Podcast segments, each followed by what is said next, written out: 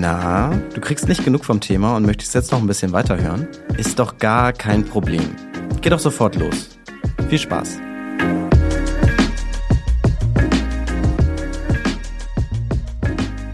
Hallo, Expedition Investment, Folge 6 und heute habe ich einen Gast, auf den ich schon sehr, sehr gespannt bin.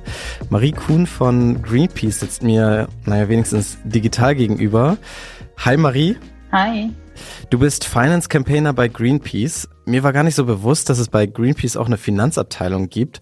Stell dich doch gerne einmal selbst vor und erzähl den ZuschauerInnen und mir, was deine Rolle bei Greenpeace eigentlich ist. Gerne, ja. Also ich bin seit Oktober 2022 bei Greenpeace in der Wirtschafts- und Finanzwende. Ich komme ursprünglich aus der Finanzbranche. Also ich habe zehn Jahre in einer Fondsgesellschaft gearbeitet und war am Ende da auch Portfolio-Managerin, habe also Unternehmen analysiert und Anlageentscheidungen getroffen und habe dann zuletzt immer mehr Bauchschmerzen gehabt, sage ich mal, mit der Klimakrise. Es ging mir einfach nicht mehr aus dem Kopf und ich wollte persönlich was tun und auch mich beruflich anders ausrichten. Und dann war das praktisch eine zufällige Begegnung mit Greenpeace, dass sie genau so jemanden wie mich gesucht haben, die eben Erfahrung hat in der Finanzbranche und Mathematikerin ist. Und seitdem arbeite ich eben, analysiere ich weiter, aber andere Themen. Aber inwieweit befasst sich Greenpeace denn mit dem nachhaltigen Investieren, was ja heute auch Thema sein soll unseres Gesprächs? Und welche Rolle nimmst du denn eigentlich in diesem Prozess ein? Also wir haben ganz generell, sagen wir gerne, dass eben die Geldströme von heute die Wirtschaft von morgen beeinflussen. Deswegen ist es uns sehr wichtig, auch da in dem Thema zu arbeiten, zu Finanzinstituten vor allem und natürlich auch zur Politik, die da die Aufsicht steuert. Also, dass eben die Finanzströme auch in die richtige Richtung gehen.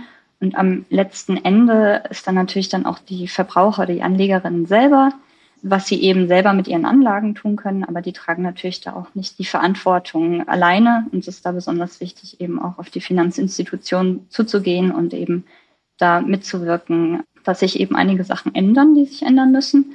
Und ich habe eben ähnliche Aufgaben, wie ich vorher hatte. Ich analysiere immer noch, nur eben zu anderen Themen und bereite eben Positionen vor und genau überlege mir, äh, wie man die Sachen umsetzen kann, die wir fordern. Und was analysierst du da? Ich analysiere zum Beispiel, arbeiten wir gerade zu Fondsgesellschaften generell, beziehungsweise zur deutschen Banktochter DWS und deren Klimastrategie und versuchen da sie dazu zu bringen, ähm, eben Ausstiegspläne aus den fossilen Energien umzusetzen, weil es sehr wichtig ist, um das anderthalb Grad Ziel zu erreichen. Wir arbeiten aber auch zu so Themen wie zur EU-Taxonomie, die ja auch mit nachhaltigem Investment zu tun hat. Dann stehst du ja auch eigentlich im direkten Kontakt mit diesen größeren Banken oder Fondsgesellschaften. Was ist denn so das Feedback, was du da bekommst? Also sind sie da auch bereit, einen größeren Schritt zu gehen oder ist das eher noch ein bisschen distanziert? Also da tut sich ja generell gerade total viel. Es gibt so viele neue Produkte und die arbeiten da sehr intensiv dran. Es gibt sehr, sehr viele Menschen in der Finanzbranche, die sich damit beschäftigen und auch die, die Dringlichkeit verstanden haben. Aber generell sehen wir leider noch nicht, dass diese Dringlichkeit sich dann auch in der Umsetzung niederschlägt, weshalb es natürlich wichtig ist, da weiter zu arbeiten. Aber wir kommen da in Bewegung, sage ich mal.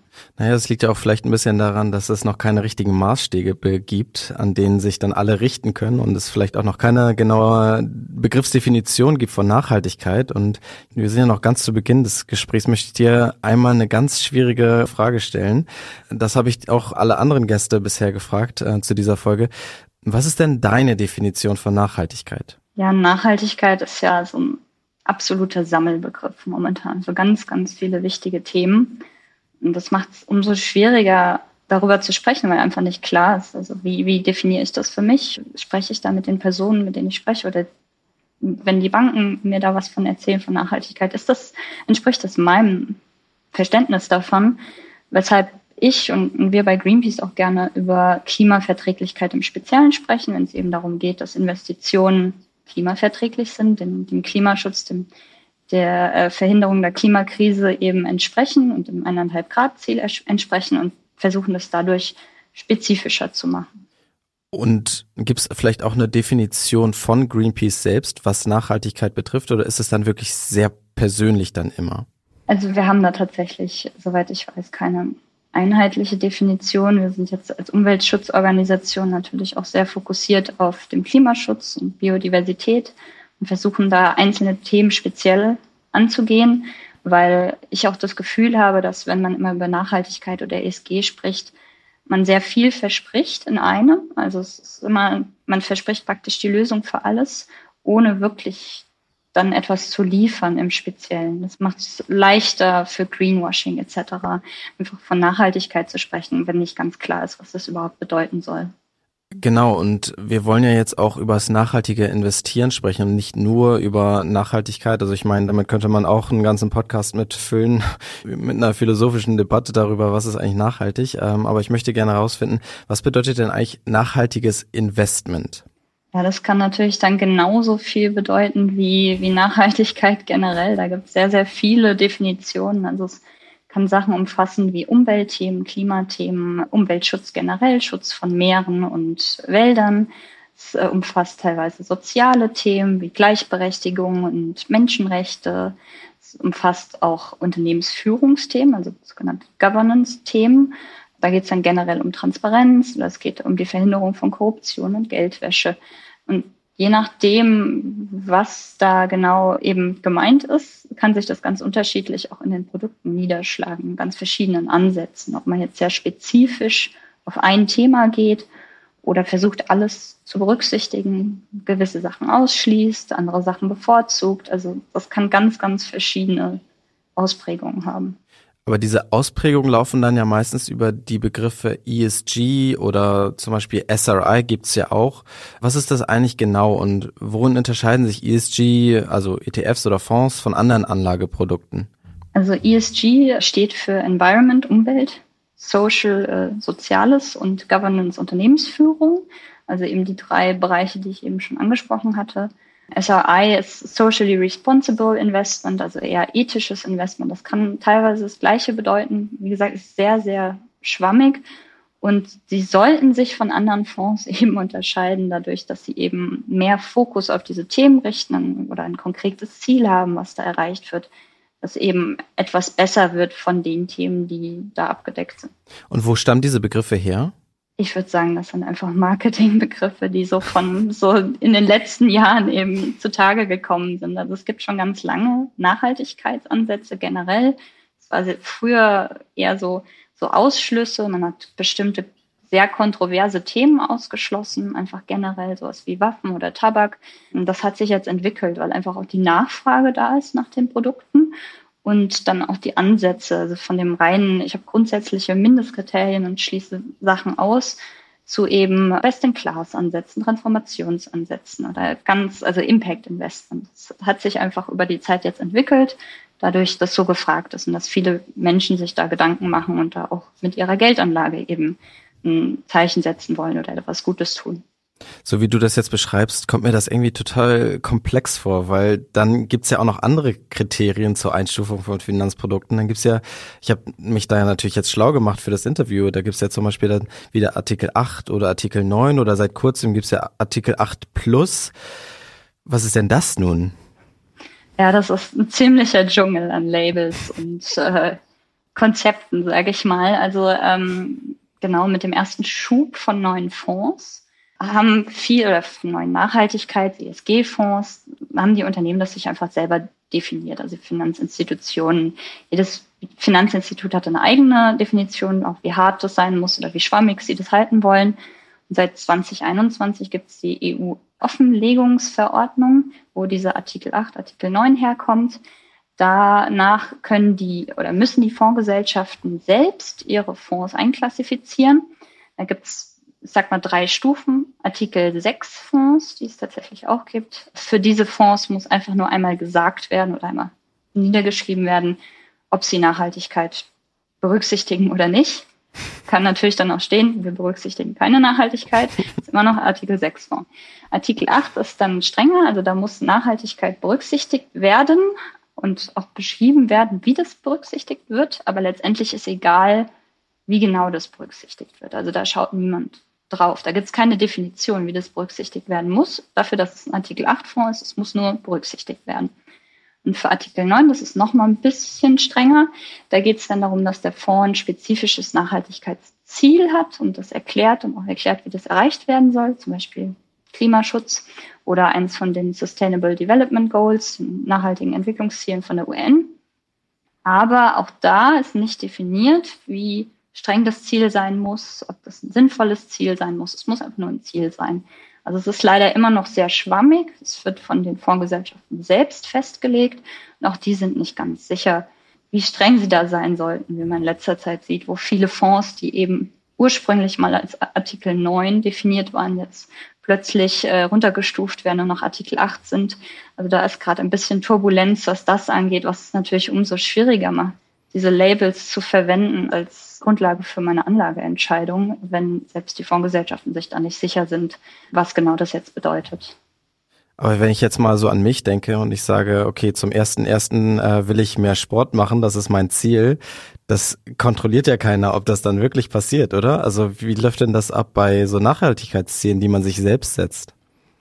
Ja, aktuell, wie gesagt, ist das total schwierig. Und äh, die ersten Fondsgesellschaften sind jetzt auf die Idee gekommen, dass sie vielleicht doch keine Artikel 9 Fonds haben, die sie da verkauft hatten. Ähm, das ganze Thema Greenwashing, was ja dahinter steht, also der Vorwurf, dass die, die Finanzinstitute sich selber und ihre Produkte als nachhaltig oder grün darstellen und es tatsächlich nicht sind und Versprechen nicht einhalten können. Das ist ja jetzt ganz groß in den Nachrichten. Da ermittelt jetzt unter anderem die SEC in den USA oder die BaFin, also die, die Finanzaufsicht bei uns hier in Deutschland. Und generell ähm, wird es gerade erst nochmal äh, genauer angeschaut. Also es ist ein Thema, wo die Aufsichten jetzt auch selber erstmal mit anfangen müssen. Und wir sagen eben, ähm, dass auch trotz der Schwammigkeit von den Definitionen überhaupt ähm, Greenwashing eben Betrug ist und kein Kavaliersdelikt. Und deswegen ist es umso wichtiger, dass die Aufsichten sich das anschauen. Ja, ich denke mal, das ist ja auch dann als Kleinanleger erstmal total verwirrend und dann gehe ich ja erstmal auch davon aus, wenn man sich dieses Ziel setzt, dann versucht man das ja auch zu erfüllen. Wie steht denn Greenpeace allgemein zu diesen Einstufungen? Äh, also ist das alles wirklich dann nicht hilfreich oder kann man damit dann doch schon irgendwie in gewisser Weise arbeiten? Es ist leider tatsächlich so, dass je mehr Labels es gibt, dass das nur komplexer macht. Und wenn es kein glaubwürdiges Label gibt, das natürlich nicht hilft. Also wir hätten uns gewünscht, dass es da zeitnah ein glaubwürdiges Label gibt, sowas wie die Taxonomie versprochen hat, sage ich mal. Leider hat die Taxonomie auch nicht geliefert und ist auch zu einem Greenwashing-Tool verkommen. Ja, generell bleibt einfach nur zu sagen, man muss sich da viel mehr Gedanken machen, ähm, als einfach nur zu sagen, ich, ich fühle mich jetzt wohl, weil der Fonds hat ein, heißt ESG und alles ist fein. Das deckt mein Nachhaltigkeitsverständnis ab. Man muss leider da sehr genau reinschauen und sich vorher Gedanken machen, was genau ist mein Nachhaltigkeitsverständnis und dann eben schauen, gibt es Produkte, die, die das abdecken? Oder genau, kann es vielleicht solche Produkte in Zukunft vielleicht geben? Kurze Pause, dann geht's weiter. Hey, frohes Neues! Na, schon Vorsätze fürs neue Jahr überlegt? Die Mitgliedschaft im Gym ist bereits abgeschlossen und diesmal willst du es aber wirklich durchziehen und 20 Kilo Muskelmasse für den Stirnacken oder Bubble Butt aufbauen? Respekt. Klingt aber ziemlich anstrengend. Du hast viele Vorsätze fürs neue Jahr. Fang mit was Leichtem an und investier mit Scalable Capital in deine Zukunft. Das Beste daran, bis zum 31.01. bietet Scalable allen Neu-, aber auch Bestandskunden, die ihr Konto upgraden wollen, einen Bonus von bis zu 50 Euro. Die Aktion gilt für den Free, Prime, aber auch den Prime Plus Broker. Wer dazu noch einen Freund wirbt, da stockt Scalable kurzfristig den Bonus von 25 auf 50 Euro auf. Also, macht 2024 zu eurem finanziellen Erfolgsjahr mit Scalable Capital. Nimm dir jetzt mal eine kurze Pause, schau mal bei scalable.capital vorbei. Das ist scalable mit C, .capital mit C. Oder noch besser, klick auf den Link in den Show Notes und erfahr alles über diese Top-Kondition. Und dann geht's auch schon weiter mit dem Podcast. Viel Spaß! Jetzt habe ich schon mal ähm, mit einer Portfolio-Managerin gesprochen und äh, die hat mir dann erzählt, dass es dann ja auch der Job ist von einem Portfolio-Manager oder einer Portfolio-Managerin, sich anzugucken, ob man sich an gewisse Kriterien hält. Ist das dann nicht vielleicht sogar ein Argument für aktiv gemanagte Fonds, sozusagen, dass, dass da jemand nochmal draufschaut, ob ein Ziel eingehalten wird oder nicht? Das kommt natürlich darauf an, wie die passiven Fonds, ich sage mal die Benchmarks zusammengesetzt wurden, weil auch da steckt ja gewisses Management auf Seiten der Indexanbieter hinter. Aber natürlich ist es was, was besonders gut im aktiven Management umgesetzt werden kann. aber auch ganz generell halt, dass die Klimaperformance für Unternehmen in Zukunft wichtig sein wird und berücksichtigt werden sollte, ist eben auch ein Part, der wie andere Teile von der Unternehmensanalyse ins aktive Management gehört. Also von allen Fonds, nicht nur von den nachhaltigen. Ja, du hast diese ganzen Probleme ja jetzt schon angesprochen und ich möchte aber trotzdem nochmal auf den ETF eingehen, den ich mir rausgesucht habe und der würde als äh, Artikel 9 der ESG-Kriterien eingestuft und wenn ein E drin ist, dann scheint es ja auch environmental zu sein, aber ich habe dann mir die ganzen Unternehmen mal angeschaut und da ist zum Beispiel ein sehr großer Erfrischungsgetränkehersteller drin, der halt ja, erwiesenermaßen zum erhöhten Umlauf von Plastikflaschen beiträgt. Da ist zum Beispiel auch ein Autohersteller drin, der E-Mobilität fördern will. Ich meine, wir wissen ja auch, dass Batterien sich nicht einfach so in Luft auflösen, sondern auch irgendwie abgebaut werden müssen. Hm, für mich ist halt die Frage, wie kann sowas dann in ein ESG-ETF rutschen oder ESG-Index rutschen? Weil viel mit E hat das nichts zu tun, mit Environmental. Ja, das zeigt leider, wie schwammig dieser Begriff ESG und Nachhaltigkeit ist. Und natürlich gibt es da absolute No-Gos, also auf die wir uns relativ schnell einigen können, wie zum Beispiel, dass Unternehmen, die weiter Kohle, Öl und Gas fördern, neues Geld da reinstecken, eben in so Fonds nichts zu suchen haben. Wenn eben andere Themen schwieriger sind. Das ist nicht schwarz und weiß. Wir leben halt gerade in einer Übergangsphase zu einer nachhaltigen Wirtschaft. Und dann ist es halt leider häufig so, dass man selbst Kompromisse eingehen muss. Also lieber nachhaltiger investieren über solche Fonds, als nicht nachhaltig oder gar nicht zu investieren. Und dass es die perfekten Lösungen noch nicht gibt, teilweise. Ich glaube, das Problem ist ja auch ein bisschen dieser Best-in-Class-Ansatz, den du ja auch schon angesprochen hast. Der wird dann scheinbar auch bei diesem Index wahrscheinlich zur Anwendung gekommen sein. Hm, siehst du da Probleme dabei, wenn dann halt solche großen Unternehmen dann da reinfallen, die jetzt vielleicht nicht unbedingt zu 100 Prozent diesen Kriterien entsprechen? Ja, also das Problem beim Best-in-Class-Ansatz, der sagt zum Beispiel, äh, wir nehmen aus jedem Sektor die 50 besten Unternehmen anhand von irgendeiner Nachhaltigkeitsmetrik, sage ich mal. Das Problem ist dann, dass man natürlich auch die besten Unternehmen aus schlechten Sektoren in dem Portfolio hat, äh, was vielleicht die Anleger und Anlegerinnen nicht erwarten. Also zum Beispiel, dass dann die nachhaltigsten Ölunternehmen da drin wären, auch wenn die noch nicht auf dem richtigen Weg sind, weiter neue Projekte zu planen. Also widerspricht das gewissermaßen bei den Bereichen dann dem wissenschaftlichen Konsens. Also persönlich halte ich Best in Class für sinnvoll bei allen Fonds, also bei normalen Fonds in Anführungszeichen weil, wie gesagt, man praktisch damit strukturiert mit ins aktive Management einbeziehen würde, wie gut ein Unternehmen für eine lebenswerte Zukunft ist, was ja auch generell ein wichtiger Faktor ist für die Zukunft des Unternehmens, weil es auch keine Rendite auf einem toten Planeten gibt. Aber darüber hinaus sollten eben Fonds, die explizit als nachhaltig verkauft werden, darüber hinausgehen und strenger sein als jetzt nur ein Best-in-Class-Ansatz. Ja, dann gibt's ja jetzt doch sehr, sehr viele Probleme, was das nachhaltige Investment angeht. Aber für sehr, sehr viele da draußen ist es ja notwendig, dann auch irgendwas zu finden, wenn man denn ja seine Altersvorsorge sichern möchte. Und ich habe jetzt mal bei äh, Mind Vermögen habe ich einen Fragebogen durchgeführt und da habe ich dann rausgefunden, dass Nachhaltigkeit für mich bedeutet, dass Unternehmen aktiv zu einem Wandel beitragen sollen. Also klimaneutral produzieren, MitarbeiterInnen fair bezahlen und im besten Fall dann ja, entgegen dem Business as usual gehen. Was meinst du, sind das utopische Vorstellungen oder kann jemand mit solchen Anforderungen wirklich ein Anlageinstrument finden? Ja, also natürlich gibt es schon Unternehmen, die solche Standards erfüllen und es wird in Zukunft immer mehr davon geben müssen.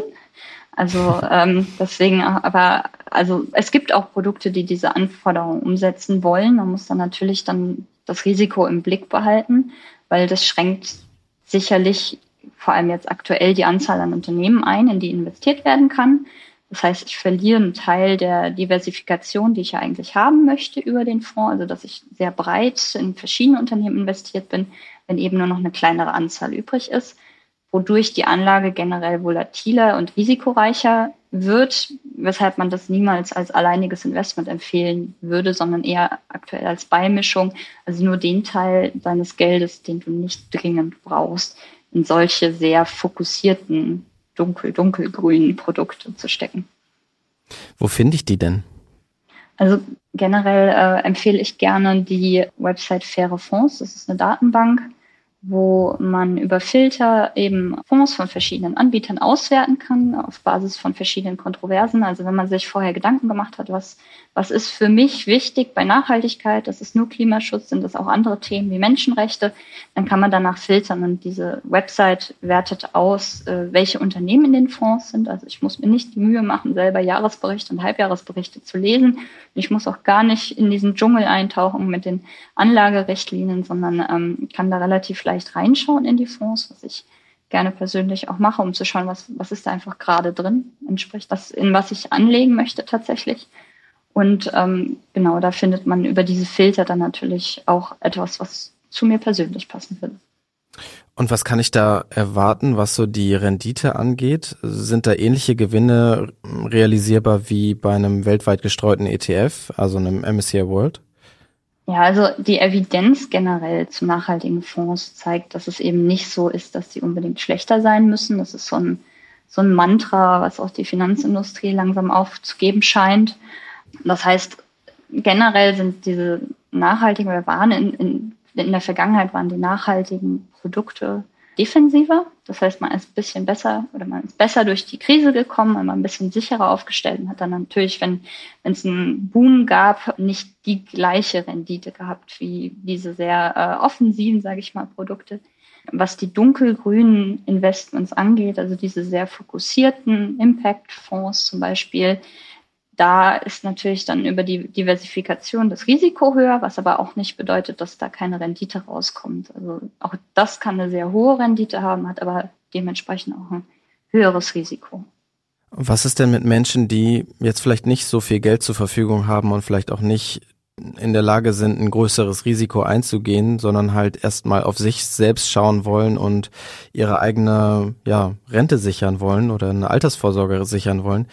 Ist es denn überhaupt nachvollziehbar, wenn so eine Person dann halt ja nicht auf diese grünen Investments schaut, sondern halt erstmal auf sich? Also ist es dann wirklich dieser, muss man wirklich unterscheiden zwischen Weltretten und Altersvorsorge sichern? Ja, wir können das natürlich nachvollziehen, ähm, dass gerade jetzt in der aktuellen Situation da die Gedanken woanders sind.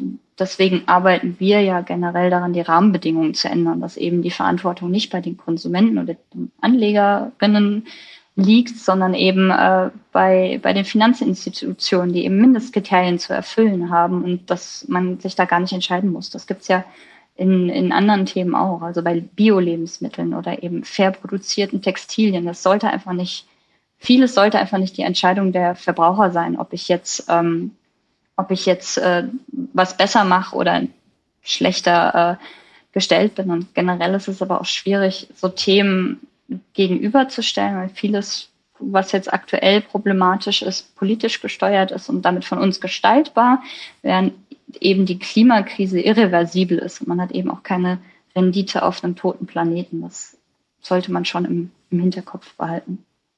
Okay, und zum, zum Abschluss unseres Gesprächs würde ich gerne nochmal wissen, was meinst du denn eigentlich? Kann ich denn überhaupt mit einem grünen Investment vielleicht nicht jetzt, aber irgendwann mal was Positives bewirken, beziehungsweise vielleicht auch was Schlechtes, wenn ich, wenn ich nicht nachhaltig investiere?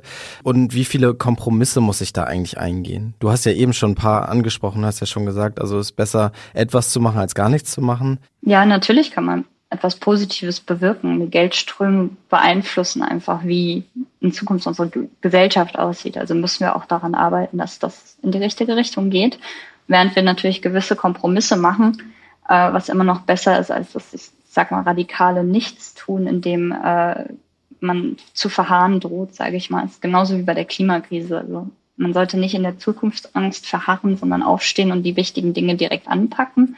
Und da hat es eben auch einen, einen wichtigen Teil von, was man tun kann, sich da Gedanken zu machen, wie man nachhaltiger investieren kann. Hättest du da noch ganz praktische Tipps zum, zum Abschluss, was man da machen könnte jetzt? Ich würde sagen, ähm, lieber hellgrün als schmutzig investieren und sich äh, trotzdem nicht zurückzulegen, sondern regelmäßig nach der Geldanlage zu schauen, was man generell machen sollte.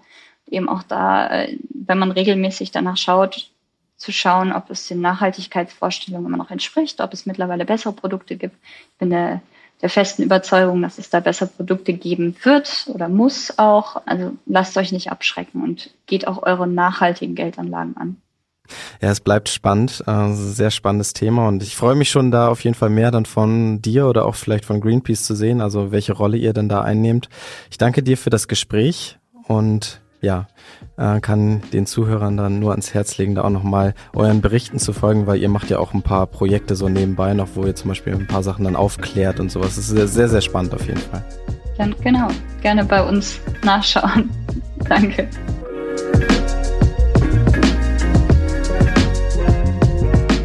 Expedition Interview ist ein Mint Original Podcast. Idee, Moderation und Produktion Jerit Schmidtke. Schnitt Yoshimi Saravia. Für mehr feinen Content folgt uns auf Instagram, TikTok oder LinkedIn.